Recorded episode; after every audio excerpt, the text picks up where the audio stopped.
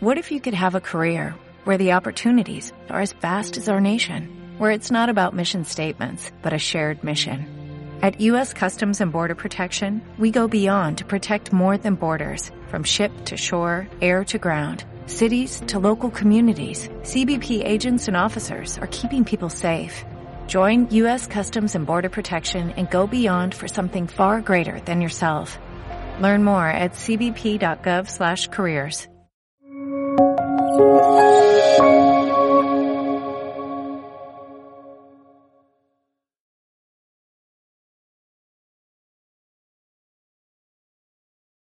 so yeah, my name is Diego Rubio. I'm, a, I'm the executive director of the Center for the Governance of Change, and since I'm one of the organizers of this event, I have saved for myself the privilege of, of chairing this, uh, this panel. Um, it's a wonderful panel that is going to try to address a very complicated questions um, regarding the challenges and opportunities that new technologies bring for governments and public institutions uh, nowadays. Now, uh, to address this, uh, we have a wonderful set of speakers. Uh, that combine the expertise of academia with the experience of practitioners. Um, so, uh, to my left, uh, I have uh, Professor uh, Helen Margetts, who is the director of the Oxford Internet Institute. Um, one of the most influential in, uh, institutions studying digital age and uh, politics and policy based at the University of Oxford. Helen is a world-leading scholar um, uh, and a political scientist. She has published more than 100 books and articles uh, dealing with, you know, digital media, communication and policy, internet, and, uh, and these things. And she has worked and advised a number of institutions, including the UK government. Uh, thank you very much for being here, Helen. Uh, we have also uh, Pere Vallès, uh, who is the executive director uh, of uh, Scytl, which is, uh, he won't like me saying this, but uh, it is true, is the company that is transforming the online voting industry in the world. so it's a Spanish company, and in the past 10 years, they've developed some of the most advanced softwares for online voting. Uh, they have uh, managed over 100,000 electoral processes all over the world, and they've worked with uh, 42 different countries, including Switzerland, the United States, Canada, India, uh, you name it. Um, we have uh, Dr. Tanya Tania Filer, uh, who is the head of the GovTech initiative in, uh, in Cambridge University's in Institute for Public Policy. Uh, she's an expert on policy engagement and digital state, uh, with a special focus on the Anglo-Saxon world and Latin America. She's also a member of the Council of the Future of Information of the World Economic Forum and many other institutions. Um, thank you very much, Tania, for being here.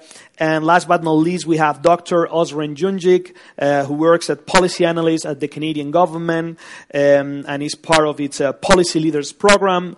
Uh, he's also an external contributor uh, for the Economist Intelligence Unit, uh, an IE Future World Fellow, and a fellow uh, at the Graham Institute of the University of Toronto. Uh, Ozren is interested in uh, new technology solutions to govern, applies to governance issues. Uh, he mixes uh, his experience as academic and as a practitioner, and he has asked me several times uh, to remind you that he will be expressing his views only and not the views of the Canadian government. Um, so, well, thank you very much all for being here.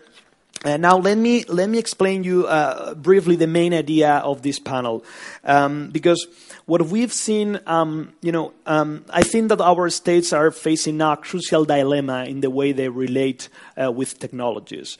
Um, ten years ago, there was a huge optimism about how new technologies will help us to uh, enhance democracy, uh, to increase citizens' participation, design better policies, fight corruption, uh, everything. Um, and according to that, um, many governments invested billions in integrating these new technologies such as blockchain or AI or big data into their administrative and policy uh, making processes. Um, now, that situation has changed uh, significantly in the last two years um, because all these uh, controversies and scandals that we've seen uh, related to, you know, Russian bots, uh, social networks, fake news, um, uh, uh, Russian institutions trying to hack uh, public institutions in the West, um, all these things have made us a little bit feared of these technologies, and actually we've gone from optimism to uh, some kind of rejection in certain places, uh, or um, uh, at least doubts. Um, so. My, quest, my main question for you, my, the first question for you is, um, what is your interpretation of this process? How do you, uh, how do you see the, what, what do you think are the main drivers and how do you see this evolving in the coming years? And related to that, uh, what's your position on the main topic of the panel? Do you think that new technologies are about to save democracy and our welfare states or they're going to uh, produce uh, their collapse? Thank you very much. Helen? Well, I think, first of all, it is important to retain some of the optimism of the early years, um, just some of it, because the relationship between technology and democracy has had a, a big knock um, in the past weeks and months um, with all the phenomena that you um, describe. But we should remember that some exciting things have happened over the last seven, eight, nine years in terms of uh, uh, just the fact that uh, political participation um, has become accessible to a lot more people in terms of people being under, uh, able to undertake kind of tiny acts of political participation that were, just weren't possible before.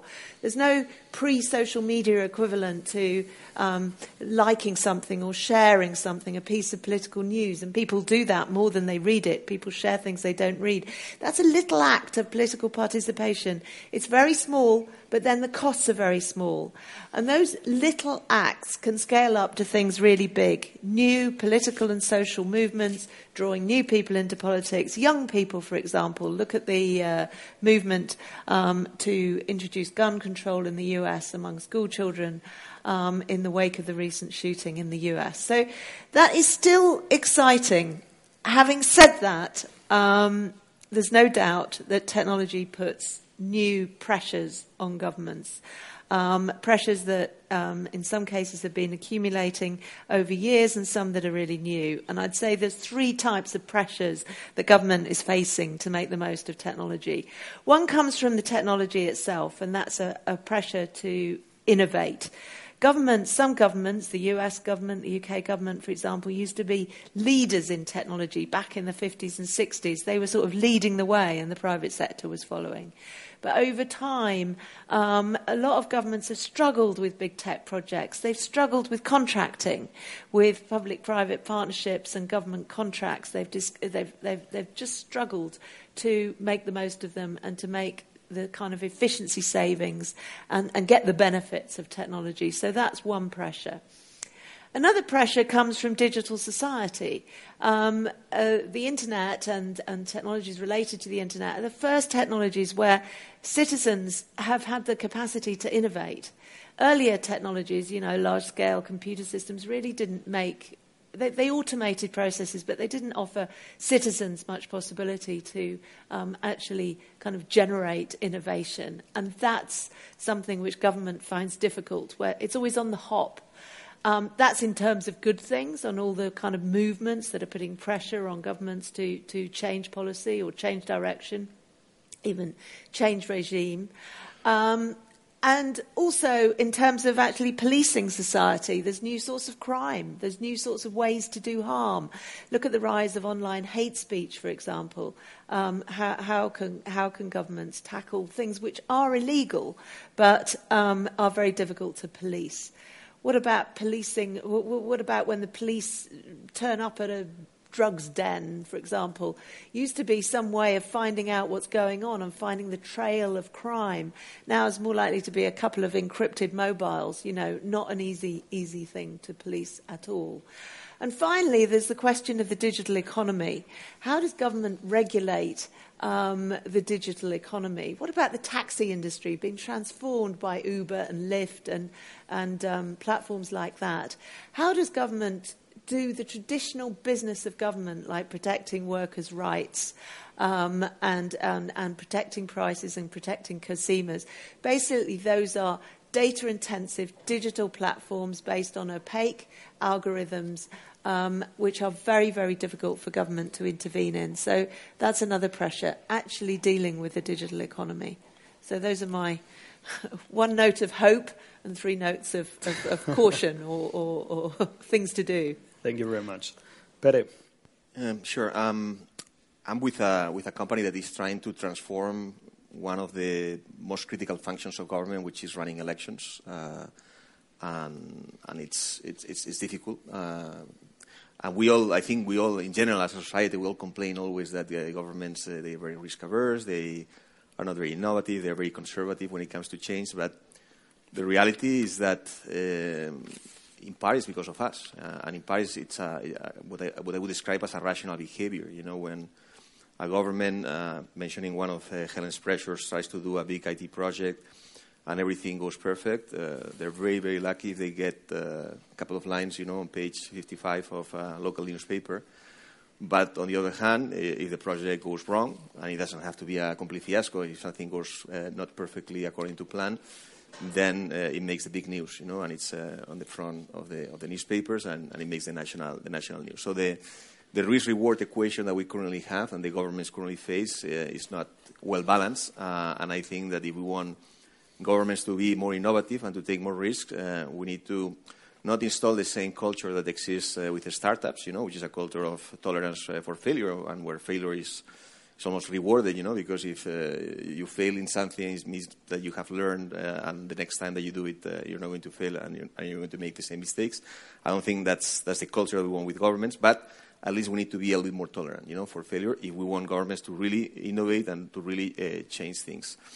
Uh, in terms of, uh, of the trends that affect uh, the, this, the, part of, of, the government where, where I'm in, uh, and I noticed that I'm the only panelist that doesn't have a doctorate, so I need to focus a, a lot on, on, what I know. Um, there are certain universities here where you can get one quite easily. I know. To, I will kind of I'm applying. I'm applying. Don't worry. But uh, so in terms of the trend that I see uh, in, in our space, in, in the, what you could call the e-democracy space, I think the, the trend is very clear. I mean, towards more open uh, and inclusive governments, uh, more participation. I think uh, people, citizens are demanding that. Uh, political parties have that at least on their political agendas. Then another thing is when, to implement it, you know. But uh, the reality is that, uh, and, and, it's a reality that we all uh, know and, and, we're all aware because we, we watch the news, is that in the last few months there's been, there's been some, some news that's clearly going against this, you know, that uh, creates some, some, some bumps in this road that leads to, to this uh, open and transparent government that uh, facilitates participation. Honestly, my, my opinion is that it's not as bad as it looks, you know, or as it seems. I think we were discussing it before uh, over lunch that there's always been influence uh, in elections. Uh, so this is not something that is happening for the first time in the 21st century. it has happened before. before, the difference was that a few families or a few people owned the newspapers and TV stations and radio stations, and they were the ones who could manipulate or who could basically push their political agenda. And now everybody who has a mobile phone and access to the internet can basically fabricate a piece of news, you know, and, and push it to, to all his friends, you know. So, to some degree, provocatively, uh, what, I, what, what, what, what I say is that we have uh, democratized, you know, fake news. You know, we have uh, allowed everybody to, to, to, to, fabricate their own news. So, so this is not new. Uh, this, this has happened. Uh, now we all of a sudden seem to have discovered that Facebook is a company that wants to make money, and the way they make money is because they get access to our information and, and they monetize, you know, this information. But I think I think it was obvious, you know, that this was happening. And, and then the other thing that has happened is that there's been, and obviously I represent a company that uh, is involved in elections in 42 countries, and I have to look and, and be politically neutral. Uh, but I think there's been big parts of society that haven't liked the outcomes of two particular election events. You know, the referendum in in Britain and the, the election in, in the US. And uh, they've looked for the cause, and the cause is the, is the fake news and, and the manipulation of, of, the, of, the, of the people. Um, I don't know. I think the reality is, is more complex than that. I think uh, what is the, the option? Going back to um, to basically an enlightened uh, despotism like we had in the in the 18th century, you know, where we have a big brother or government that is the one who controls what can be published, what cannot be published, or do we treat citizens as adults and, and basically assume that they can sort out what is fake and what is not fake and, and put more faith, you know, on, on the on the people. Um, but again, I think the the big trend, which is towards more participation, more democracy, more digitalization of government is there and is going to be there. Uh, there are going to be some bumps on the road. I'm not saying that nothing needs to be done. I think there are a lot of things that can be fixed and that can be improved. But uh, I think what we're seeing right now is, is, not, is, not, is not going to change basically the, the way uh, governments are going to work uh, in the future. That's great. Thank you, Pere. Tania. Thank you, Diego. It's great to be here and to learn about the Spanish GovTech ecosystem. Um, I want to answer your question by thinking a little bit about the role of GovTech in the future of democracy, because I think that we're at a really pivotal moment in the emergence of GovTech as a sector in Europe. And just to give an example, in the UK, uh, our government recently announced the launch of a 20 million GovTech catalyst scheme um, and fund. So it's really something that is rising to prominence within uh, government and among policymakers, as well as within the private sector, where we're seeing, for example, the emergence of uh, a, a VC fund in London, which is focused specifically on GovTech. So GovTech is obviously still quite a young sector, and it hasn't quite settled upon a definition. There are various versions. Some of them focus specifically on public sector pro- uh, service provision, and others focus more generally on the pain points of government. But what they tend to have in common is a focus on delivering efficiency and on helping to improve public sector productivity, which is a big problem, not least in the UK. Um, what I think is really interesting to think about, though, is whether GovTech can actually play an important role in helping democracy as well, because efficiency and productivity are not necessarily natural bedfellows with democracy. So, how do we balance those two things? And I think it's a really interesting moment to be asking that question because we're kind of experiencing a sort of double crisis uh, of confidence. On the one hand, uh, on institutes, including uh, institutions of governance, um, and that's been brewing for several years. And of course, more recently, also, we're seeing what some people are calling uh, the dawn of a techlash. I mean, it remains to be seen whether that develops, but it's certainly something that we're beginning to see. So, GovTech, of course, emerges at the confluence of these two crises uh, the, the institutions of governance and the tech backlash. So I think that provides the sector with an opportunity, actually. Um, if it can be trustworthy, if it can uh, appreciate things like a right to privacy, if it can be accountable, then it has the possibility of rehabilitating uh, people's faith in institutions. And I think if it doesn't uh, manage to put democracy at its core, there's a very real risk that it will push people further towards anti system options. So I think there are two possible uh, futures, and I think it's the responsibility of many different stakeholders to play a role in shaping the sector. And I think we're at an early enough point for that to be a really valuable thing to do. So for example, I think investors and founders need to think about um, how, they, how they choose clients. Uh, so we talk about the GovTech uh, the global GovTech market as being a trillion pound dollar uh, sector. But what does a global GovTech sector mean? It means working with many governments that are non democracies or weak democracies. So, how are founders with global aspirations going to go about picking their clients? Uh, just for one example. I think there are many other stakeholders that have a role to play, policymakers, of course, regarding regulation, academics uh, in, in working out what is and isn't working for society and communicating that. Um, but I think we're at a really interesting moment, and if we can make sure that we shape the GovTech sector in, in, in useful ways now, then there's a very real chance that it can help uh, to strengthen democracy going forward.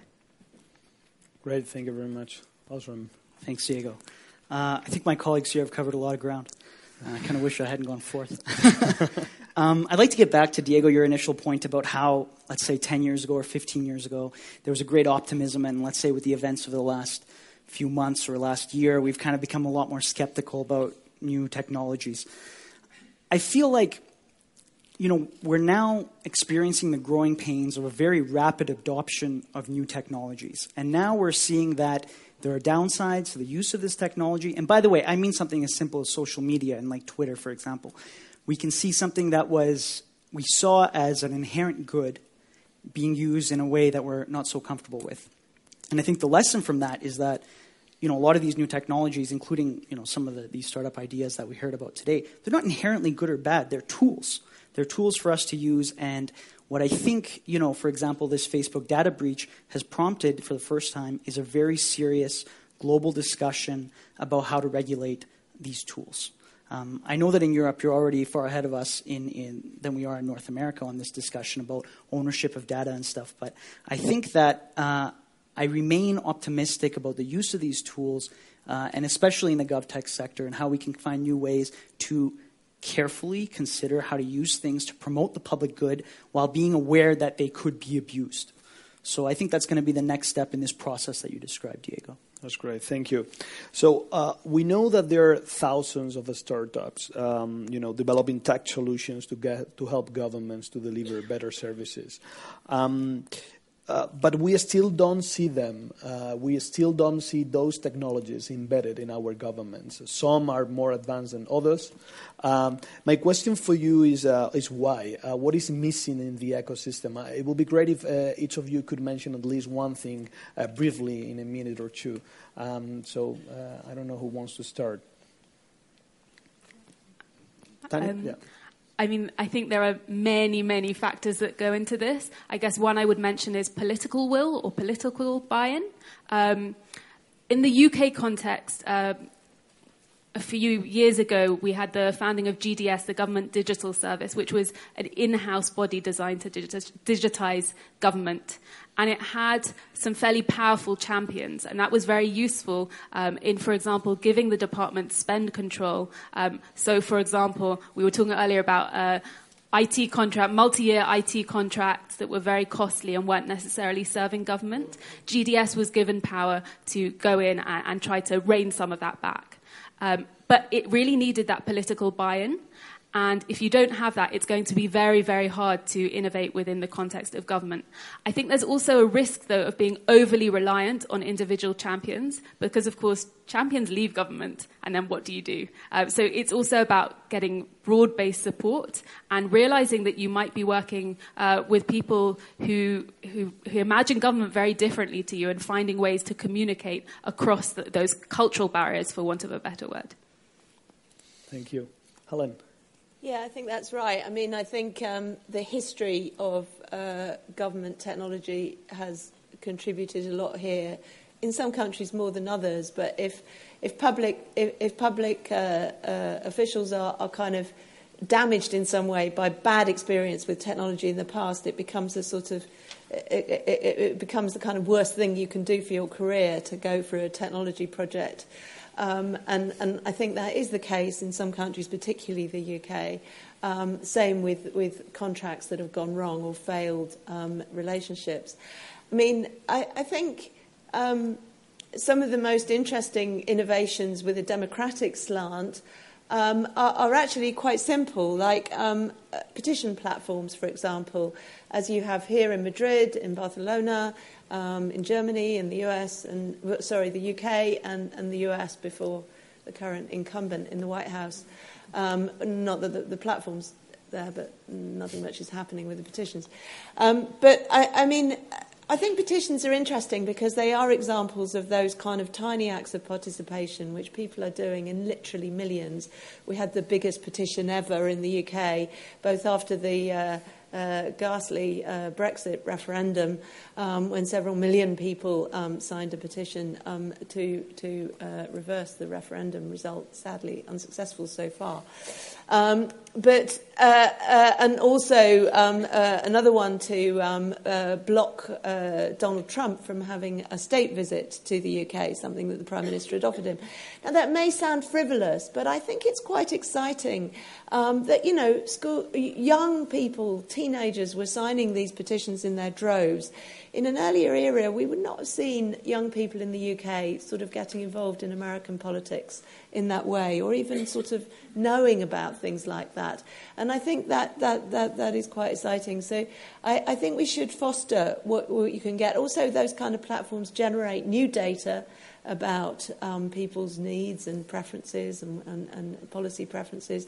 Um, and we should be making advantage of that, not, um, you, you know, petition platforms can be derided as just kind of single issue politics and so on.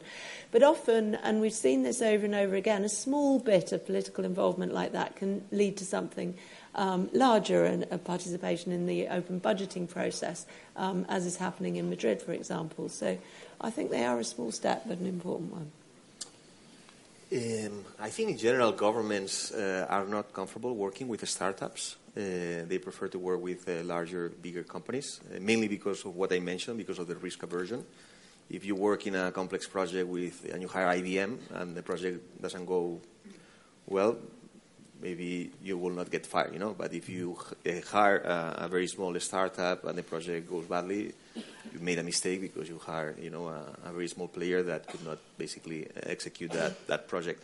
So I think in general there's, there's aversion uh, from governments to work with startups, and startups are not uh, are basically don't have the, the, time, the money, the energy, and the patience sometimes to go through the super complex uh, procurement processes that governments have in place. So there's a there's a gap, you know, between uh, government and, and, and, innovative startup uh, companies in the e-government space how to bridge that gap. Um, the way we've done it, you know, uh, and the way most companies do it is you go through uh, system integrators that are large, uh, basically companies that are used to integrating third-party technologies um, um, and, and, selling that to, to governments. Uh, what's the problem of doing that? That usually they don't add a lot of value, uh, or in many occasions they don't add a lot of value, but they add a lot of cost. So mm-hmm. basically, the taxpayer and the government ends up paying more than what they should and the startup doesn't get basically their fair share of the of the project, you know, because these are big companies that have a lot of leverage in the negotiations with the smaller startups. Uh, so it's not the ideal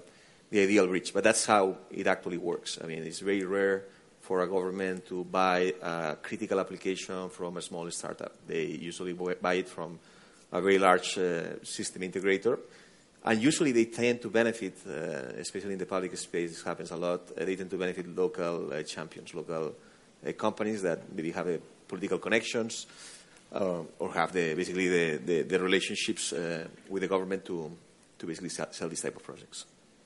Wonderful, thank you. Garbage. okay.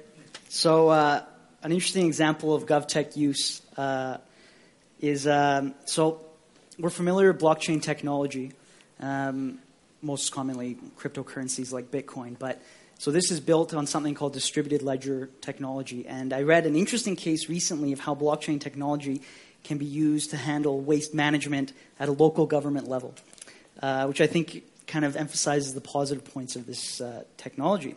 So a local government can create an authoritative record uh, of when waste collection subcontractors complete their rounds and, for example, picking up garbage in a local in a neighborhood. And at the same time, citizens and local companies could register problems like garbage that hasn't been picked up in a specific part of town. So, a distributed ledger that's accessible by citizens, by subcontractors who are collecting garbage, by the town council or whatever, they'd be able to register these problems. Everyone would see transparently. The subcontractors get an automated notification when there's a problem, which allows them to fix it. And uh, that will save the time and transaction costs of a citizen uh, submitting some kind of complaint to the local town authorities. Uh, and if a subcontractor regularly fails to provide their service, uh, they're contracted to do so. So within the distributed ledger, there's so-called smart contract, which will automatically penalize them for failing to provide their service. Uh, obviously, because they know this, they have a huge incentive not to fail, right? So uh, and this would, uh, the point of this, having this distributed ledger technology for waste collection, uh, means that it would cut down a huge amount of transaction costs. and providing greater transparency and participation for citizens. So I think uh, garbage collection could be the future for blockchain, guys. Forget about Bitcoin. That's great. Thank you. Now, one of the most promising uses of GovTech is online voting. And uh, there's this hope that this technology. I, I didn't prepare this question. Eh? Okay, no, no. I, uh, so there is this hope that this uh, technology is going to help us to increase citizens' participation, you know, uh, putting an end to this crisis of representativity that some democracies are suffering, especially in the West um, and it's going to allow us to have that direct democracy that has been part of the dream of politicians and especially policy, uh, you know, policy theorists uh, for centuries. Now, um, I have two questions. Um, the first question, perhaps, Perry, you're the, the, best person to answer this, is what's the current state of this technology? Uh, so, uh, and us, uh, also, what's, how do governments, uh, uh, for instance, in North America, feel about this? My question is exactly when are we going to see Europeans or North American countries selecting their presidents using their mobile phones, basically? And the second question for, for Helen and Tanya I have is what are the consequences? What, what do you think could be the consequences of this? Because um, um, having more citizen participation will only have good effects for democracy in our states, or it could bring also some uh, big troubles? Okay, um, so online voting in political elections is already a reality. Actually, it's already happening in presidential elections in the US. Uh, mm-hmm. I will explain the, the case. Uh, there are 23 countries in the world that have used online voting in uh, political elections, either mm-hmm. local, regional, or federal uh, type of elections.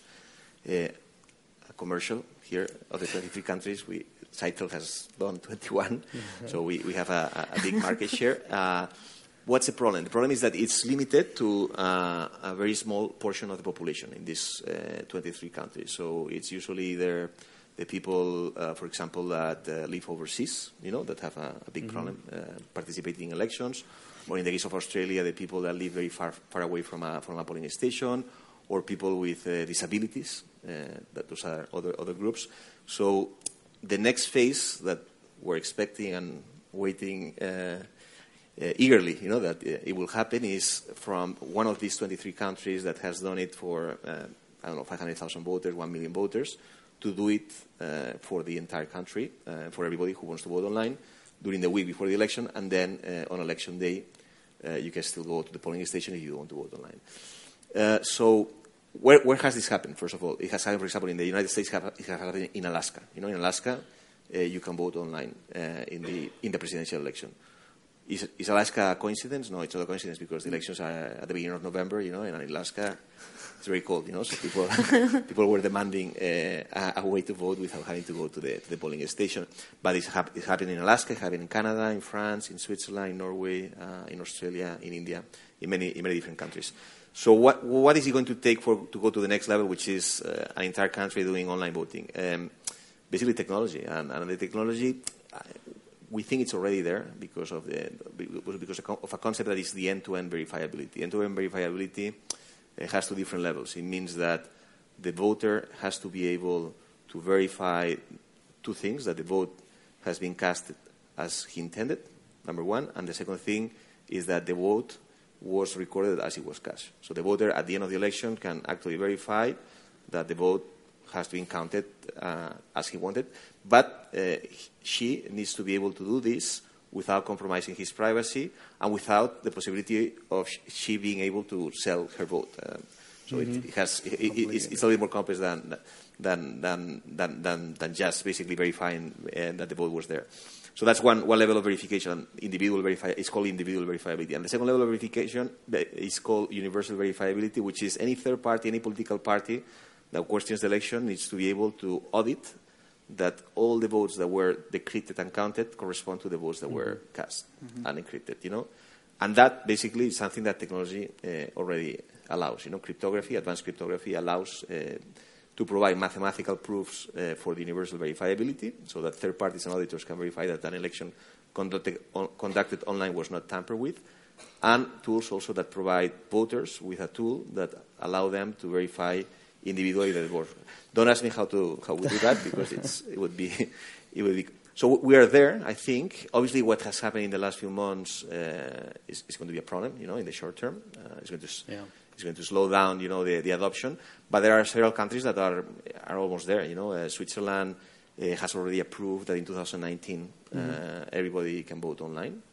Uh, Switzerland is a country that has been using online voting since 2003, so it's been. Mm-hmm a 17-year process uh, to get there, you know, but it has already approved, uh, and there is some security requirements that companies that want to provide this type of solutions need to meet, and a certification process.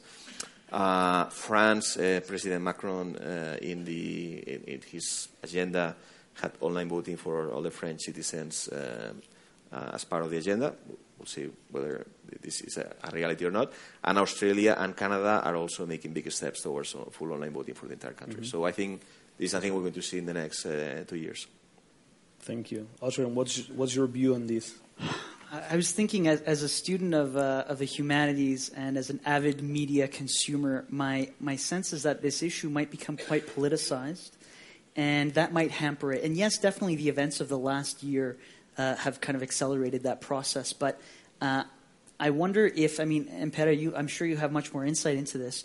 Uh, um, if, if it's not simply an issue of whether we can do this in a technological sense. So let's say we can, and we can do this securely, and, and we can ensure that everyone has whatever you know passcodes or whatever that they need in order to access the system. I wonder if we can even get that far uh, without this becoming a huge political debate within any country, and and that kind of unfortunately you know uh, uh, stopping us from adopting a tool that could expand you know the franchise to more people in a mm-hmm. practical sense. I don't know if you have any comment on that. Yeah, I mean, I think I think one, one thing you need, if you look at, uh, for example, Switzerland, which um, which approved uh, online voting for 2019 for 100% of the population. I mean, you need two things. You need uh, co- political consensus. So, in a country, for example, that is as divided right now as the United yeah. States, yeah. it would be yeah. unthinkable, you know, that uh, to introduce online voting in a massive scale. It already exists in, in Alaska, but in a massive scale in the key in the key swing states, you know, uh, to introduce online voting like in Ohio, Pennsylvania, or Florida, I think would be it would be very difficult. But in a country like Switzerland, where there is consensus among the political parties that this is something that they want to do, so the first element is consensus, and the second element is that it has been a, a gradual process. You know, so Switzerland started with pilots back in 2003 in three cantons. Uh, the pilots were successful. Uh, they analyzed the, the, feedback, the results uh, from the different stakeholders Based on that, uh, they develop a, a law uh, that allow up to 10% of the population in Switzerland to be able to vote online. Based on the feedback on, on, on that experience of 10% of the population, they increased the threshold to 30%. Uh, three years ago, the threshold went up to 50%, and now it's going to 100%. So it's been a gradual process where there's been lessons learned, where there's been basically security requirements that have been defined, and a certification process to make sure that any system complies by those requirements. Uh, and, and, that has been the second, I think, the second, the second ingredient. So I think the two ingredients is you need a, a politi- some political stability, political consensus, and the second one is it's a gradual process. It's not something that happens overnight. Pere, if you don't mind, if I can keep you talking, uh, I got a question. I have to take advantage of this opportunity since you're here. Can you tell us about some of the maybe revealing hiccups that have occurred in some of the cases that you've implemented where things maybe didn't go so well, if, if that's possible? well, before. Uh, uh, during lunch, I said that they very briefly, please. no, I mean we've done we've done elections. We last year we did the presidential election uh, in Kenya uh, that had to be repeated. Uh, it was a presidential election. It was it was very disputed. Uh, there were a lot of claims of fraud, uh, and it had to be repeated. For us, it was great because we collected twice. but, and it was not our fault uh, that it was repeated. But uh, we've done elections in Libya during the civil war, in the Ukraine as well. So we don't, I mean, we, not all, I think one, one thing that people think or perceive uh, from the outside that have never been involved in elections is that elections are perfect processes. Yeah. And the reality is that they, they, are super far from anything that you think is perfect, you know? Uh, mm. no, nothing ties, nothing you know, if you're an accountant uh, and, and, you work in elections, you, you would feel extremely uncomfortable, you know, because you add the number of people that have voted and then the votes counted, you know, and they don't, they, they never tie in, in, any polling station. So, so they are not perfect processes. Uh, there is a lot of human intervention, and when they are human, there are errors. Uh, and this is another case, you know, for, for modernization. But uh, I mean, I think we've seen the, as I said before, the good, the bad, and the ugly in, in, in the election world. Um, well, the elections are an outcome of the, the governments that we have, and Yeah. and the governments are an outcome of society that we have. That's great. Thank you, Pere. Uh, Helen and then Tanya, what are your views on Yeah, I mean, I'm, I'm totally in favour of online voting, and Estonia too has used it for Yes. a very long time. I don't know if you do. do We don't do it. That's why I didn't I thought it. that's why you didn't mention it. but um, I don't think we should. Uh, and, and I mean, I think it can be less corrupt than postal voting, for example, which um, tends to end up as sort of vote early, vote often. Um, but I, I don't think we should expect it to sort of cure all democratic ills. I mean, and we shouldn't uh, uh, focus attention on that at the expense of other parts of the electoral process. I mean, turnout, for example, in the UK and many other countries, the problems are around electoral registration um, as much as they are actually turning out to vote. Um, there's also questions of political information. I mean, basically, the whole kind of process of voting in some countries is completely antiquated. You know, in the UK, it is literally the only time anybody ever uses a pencil, um, unless they're going to draw something.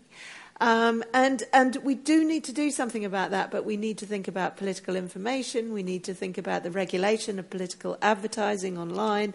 There's all sorts of aspects of the political process that we ought to look at, and we shouldn't let online voting sort of take the uh, attention away from that and think that it will cure all our, all our ills.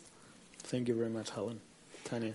I think the consequences will be very context specific, and it relates to this point about uh, trust in institutions and trust in technology. So, if you have low degrees of trust in both or either of those, then the product could actually be lots of conspiracy theorizing about why the vote went one way or another using these new technologies that maybe people don't understand so well. Um, I, there are examples both from Argentina and India uh, recently where there's been a lot of controversy over whether or not they should be introduced. And in India, uh, actually, they tried to demonstrate that this technology was good to go by doing demonstrations in, in local uh, communities. And on one occasion, the technology failed, so it only registered votes for one candidate. Um, so that shows, obviously, at that particular moment, the technology was not up to scratch. But what, what was really interesting was the kind of highly politicized conspiracy theories that then spawned around that incident. Um, so I think that testing and proving that the technology is up to scratch in low stakes cases is a good starting point. And I think an interesting example of this was during the Colombian peace plebiscite in 2016. Not all expats uh, could vote. And so Democracy Earth Foundation, which is uh, a tech non-profit, de- developed a digital platform that allowed those people to register their votes. Now, they, they didn't count, they were non-binding, but it was a way of doing two things. Allowing people whose voices wouldn't count anyway to have their say uh, and, and, and be represented in some format, and also uh, show that the technology was able to be used. So I think those are the kinds of tests that we need to see, and if we see that they're successful, that trust will begin to build. Great, thank you. So we're running out of time, but there are at least two topics that I will I would like to touch with you very briefly, at least. One is misinformation, um, the spread of fake news and misinformation on social media and social networks is a hot topic right now, and probably the way we, we address that issue will determine uh, the future of GovTech, at least in the coming years. So my question for you is, um, what needs to be done here to tackle this problem, and, and who should be doing it? Uh, should governments take the lead? Uh, should Facebook and Google solve the problem? Should each citizen solve this issue in, in their homes? Uh, what are your views on, on this issue?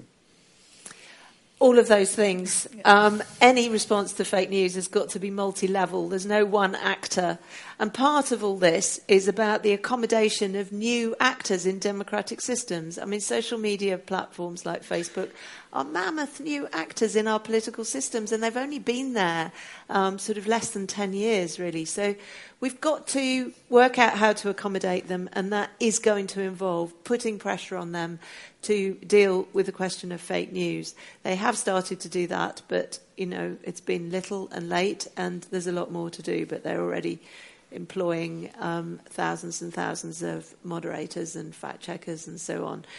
Governments are going to have to um, uh, uh, regulate, and we've talked a little bit about that. But a lot of political institutions, democratic institutions like electoral commissions, um, information commissioners, for example, they're just not fit for purpose um, in terms of regulating political advertising. This is high tech, data intensive stuff which governments find it difficult to confront. And anybody who watched Mark Zuckerberg um, speaking to Congress um, last night will surely have noticed the kind of information asymmetry between people like him on the pla- platform and the congressmen who were doing the interviewing, barely able to sort of read out the words from their pieces of paper, let alone know what they mean. So, you know, we've got some serious work to do. But another um, issue in this kind of multi level approach has to be the question of education, um, uh, teaching people how to um, read news, you know, working out innovative ways to make news more kind of um, accessible, the question of how trusted the sources can be. And, you know, we, we, we're only at the beginning there because. Uh, there was a time when uh, school kids, for example, probably didn't read any news. I mean, they, they, they, they weren't going to um, kind of watch the BBC News or, or sit down with El País or whatever. Um, and now they're having it thrown at them all the time on their phones. So it's much more um, uh, it's much more important to kind of uh, educate them and talk to them about what's what, what what's can be trusted and what can't. But also, I suppose that's a positive note um, uh, for, for, for, for, for, for this session. Back to the positive note that actually all sorts of people are seeing more news um, than they have before. We just have to make sure it's kind of better. That's great. Thank you very much, Oscar. I think I think it's a solvable solvable problem right now. Uh, first, I think the the major social social media uh, that have featured this kind of fake news, so Twitter and Facebook, are under enormous pressure to come up with some kind of solution. So. Uh, if only, if only for the purpose of avoiding or minimizing regulation that may affect their bottom line. So I think there is kind of like a convergence here uh, where they're incentivized to make some adjustments ahead of someone else getting too involved in their business.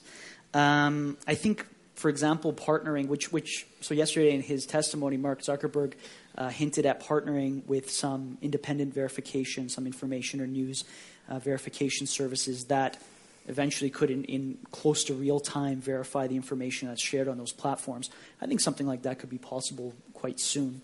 Um, I think, though, one of the points that you raised, Helen, regarding the issue of education is central because what if, let's say, for example, we're able to identify something on social media that is, um, uh, you know, fake news? Will people care, right? Like, is it is it is identifying as such enough to make them go, oh, and, and dismiss it? And I think there, you know, education. Uh, um, and, and, probably at quite an early level is essential to identify them with the with the perils of, of this uh, of accepting and sharing and buying into information that might not have a legitimate source or be based on facts and reality. So, great, uh, Pere or Tanya, any views? Um, yeah, I, will just say two brief things. I, of course, agree it should be a multi uh, stakeholder approach. The first thing I want to say is that we shouldn't be overly reliant or imagine ourselves to, to be able to be dependent on technological fixes to this problem in the particularly near future. Uh, so, the Poynter Institute, which does a lot of work around fact checking, is keeping track of technologies that help fact checkers. And the results are not great for now. Um, so, I don't think this is a situation where we can imagine technology to provide a fix for this big social problem.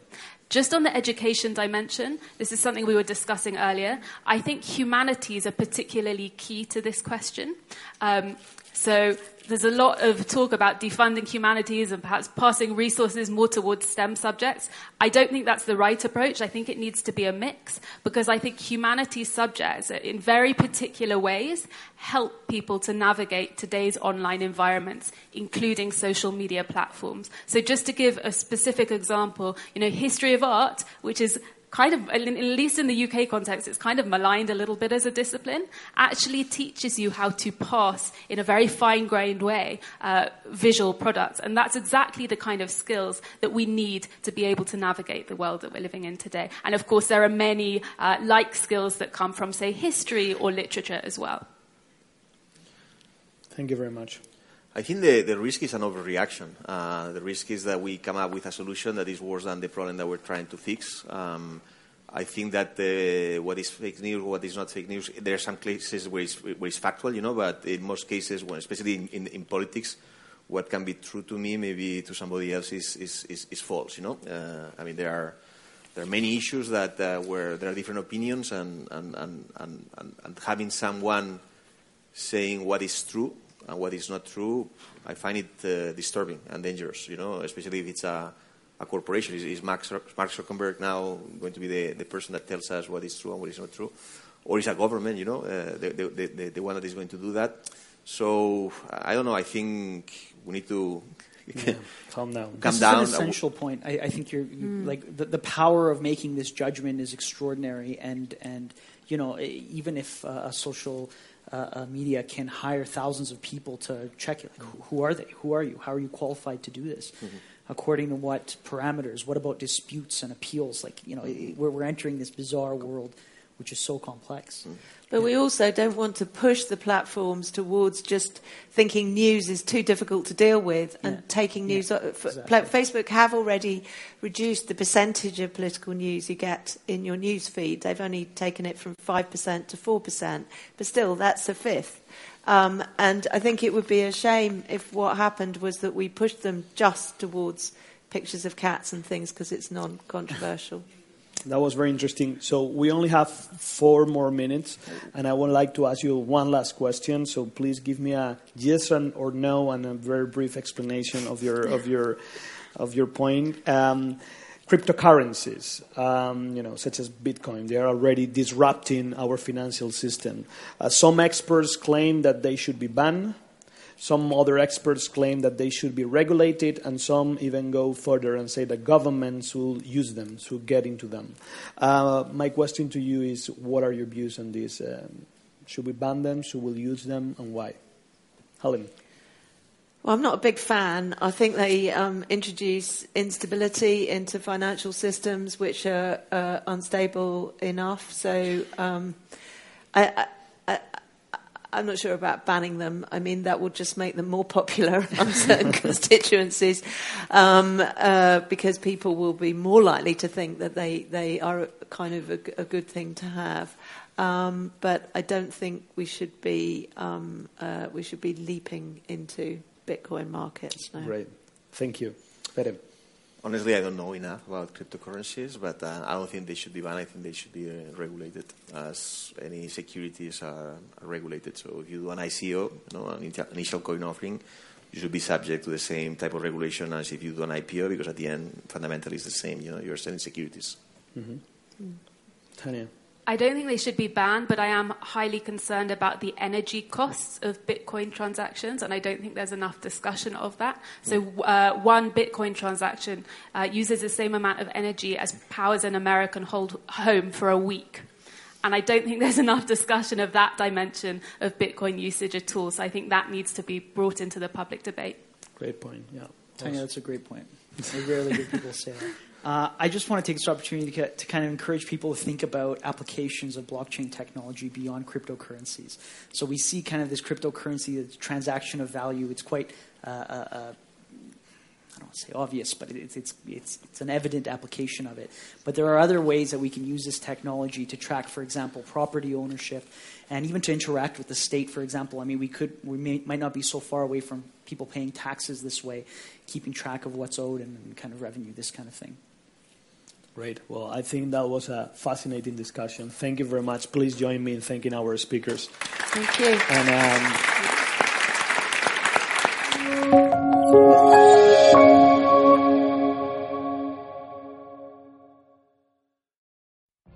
what if you could have a career where the opportunities are as vast as our nation, where it's not about mission statements, but a shared mission? At U.S. Customs and Border Protection, we go beyond to protect more than borders from ship to shore, air to ground, cities to local communities. CBP agents and officers are keeping people safe. Join U.S. Customs and Border Protection and go beyond for something far greater than yourself. Learn more at cbp.gov/careers.